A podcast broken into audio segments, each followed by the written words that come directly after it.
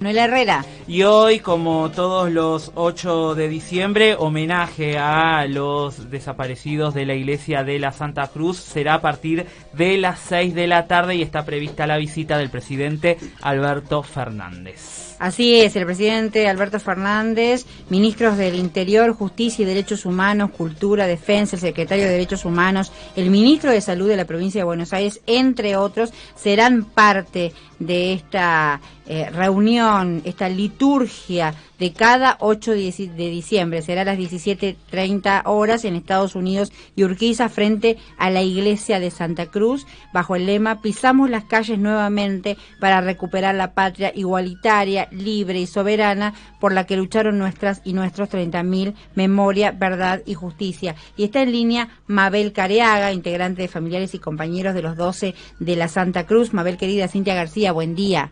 Hola Cintia, ¿cómo estás? Bien, ¿Cómo te va? muy bien, gracias por atendernos. No, por favor, gracias a vos.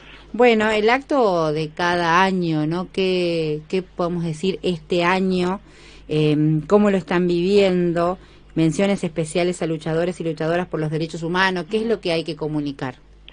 Y mira, este año es, eh, tiene como una, una connotación especial porque después de los dos años que hemos vivido tan duros y tan difíciles, aunque todavía no hemos terminado de salir de la pandemia, pero tener la posibilidad de volver a las calles y poder eh, no solamente recordar a los 12 y a las 12 desaparecidas entre el 8 y el 10 de diciembre, sino reafirmar nuestro compromiso militante por la construcción de una patria más justa, no más solidaria, más igualitaria.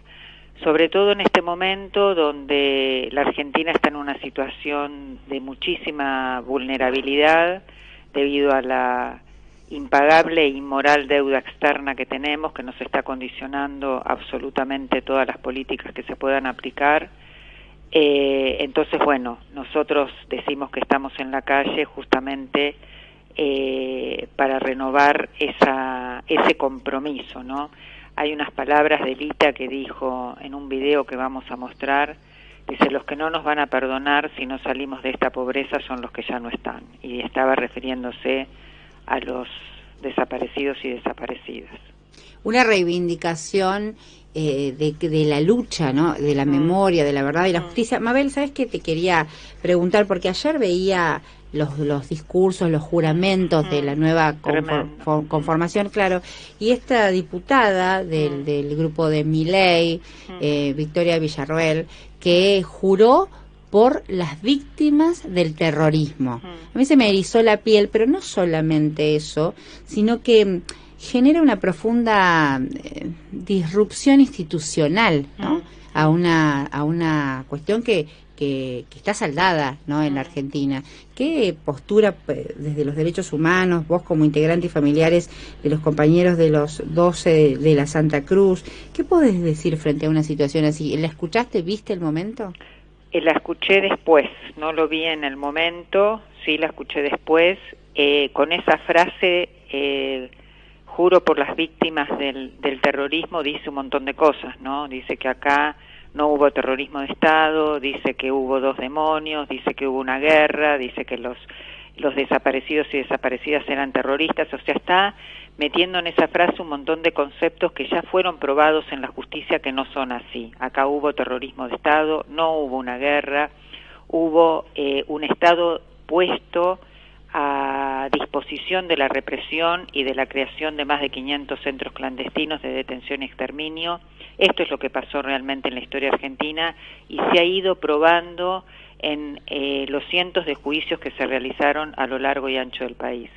Ahora, ¿qué nos pasa a nosotros como democracia?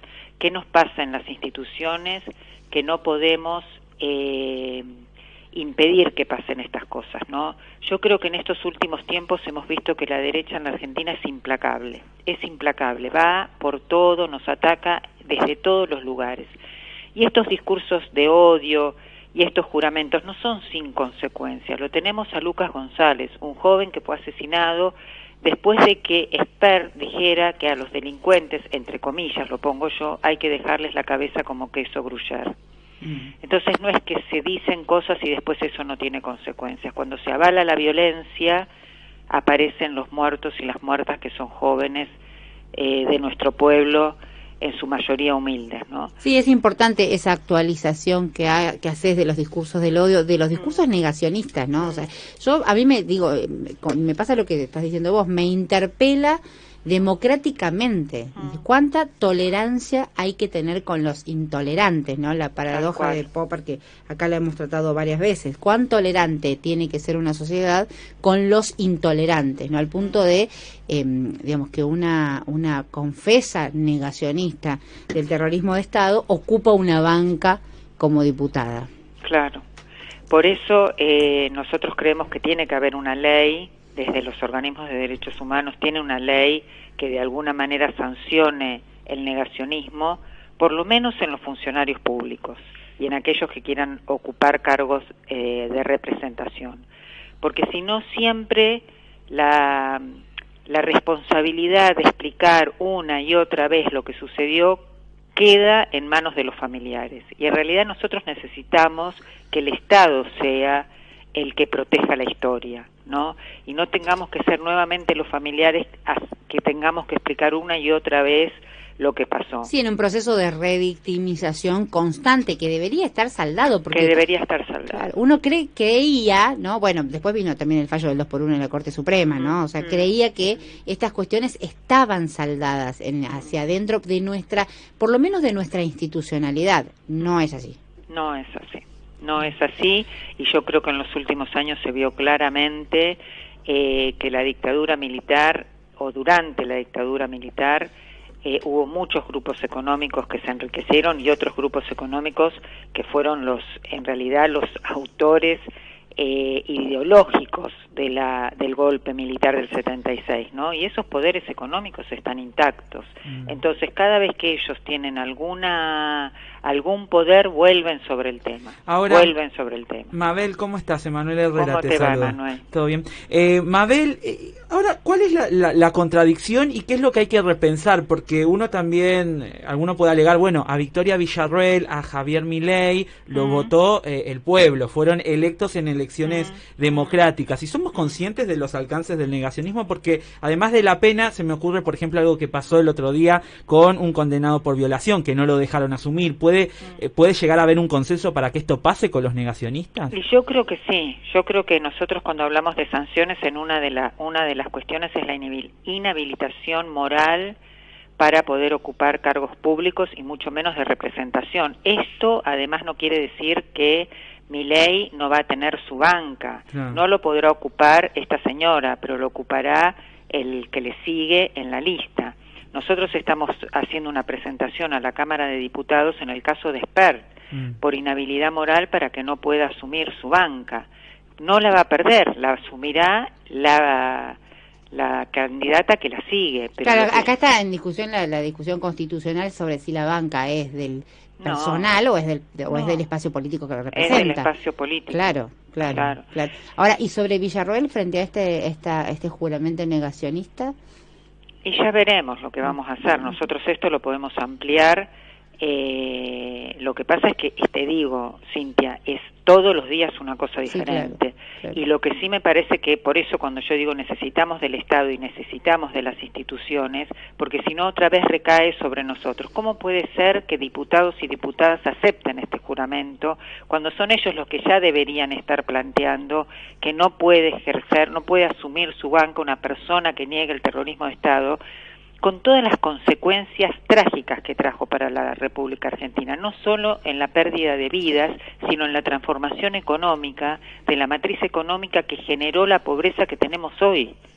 Sí, lo que estás diciendo es iluminador. Digo, estamos sobre las noticias y, tengo que cerrar la nota, pero lo que decís es iluminador porque efectivamente o pasó casi desapercibido. Yo anoche se lo, se lo comentaba al ministro Soria en ese mm. C5N que vino, lo repudió, pero pasó, pasó, ¿entendés? Juró, juró en contra del terrorismo de Estado, digamos, mm. negando, quiero no en negando el terrorismo de Estado y pasó.